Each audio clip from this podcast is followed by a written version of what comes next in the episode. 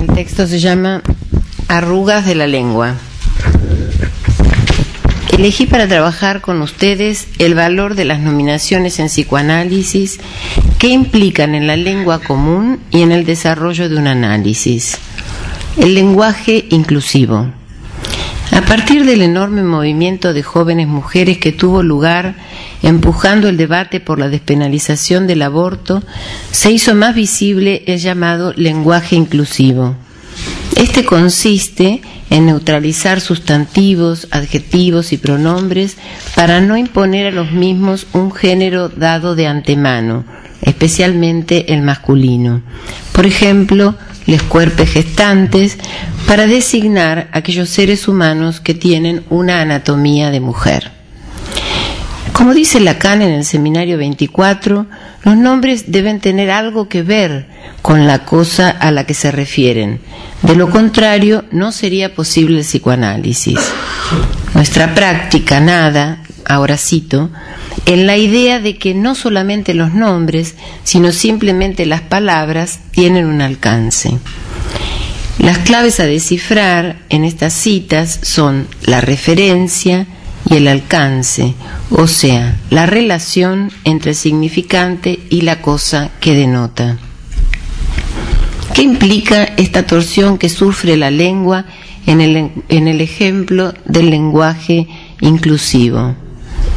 No se trata de un intento de designar aquello que estas nuevas generaciones consideran más próximo a su ser, un ser, si lo hubiere, que no daría de antemano su consentimiento a las insignias de género del otro.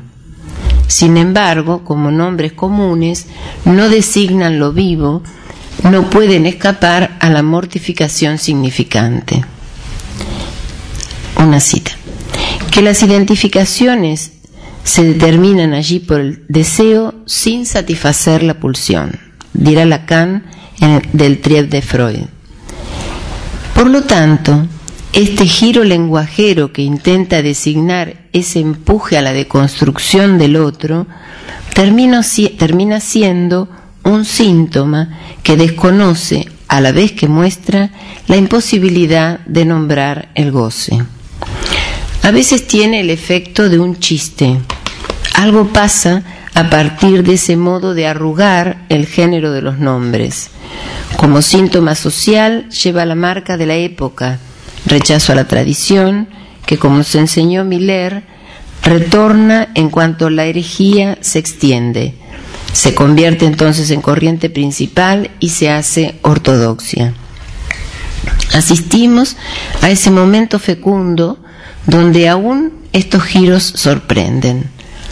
La época, encarnada en este caso en las jóvenes, muestra el rechazo al género preconcebido y a la distribución binaria del goce sexual. Teorías de la nominación. Según Eric Loran, encontramos en Lacan dos teorías de la nominación. La primera implica una designación, por ejemplo, Pablo Blanco, piloto de la aeronave. A partir de apuntar a una propiedad del nombre, intentamos abarcarlo.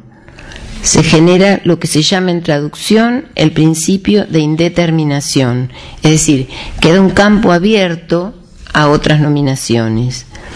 El predicado no hace más que designar, sin comprender, sin atrapar, al sujeto que demuestra allí su ubicuidad. Habrá un predicado, dos, tres, etcétera, sin poder ser exhaustivos. Eso crea un margen de flotación de incertidumbre. Cuando la nominación introduce el cuerpo. En su escrito en homenaje a Maurice Merleau-Ponty, Lacan subraya en un texto de su amigo cómo el cuerpo se expresa en la palabra. Atribuye al significante que nombra el gesto y dirá, solo hay un gesto conocido desde San Agustín que responde a la nominación, el del índice que señala, pero que por sí solo ese gesto no alcanza ni para designar lo que se nombra en el objeto indicado. Y lo transforma al gesto en gesta, la gesta del niño del Fordá, sin nombrarlo exactamente, pero hace referencia eh, hace referencia al cuadro de San Agustín, que es San Agustín entre padres y doctores de la Iglesia, donde este aparece rodeado de ilustres autoridades de la Iglesia, sosteniendo un libro en su regazo y señalando algo en el libro.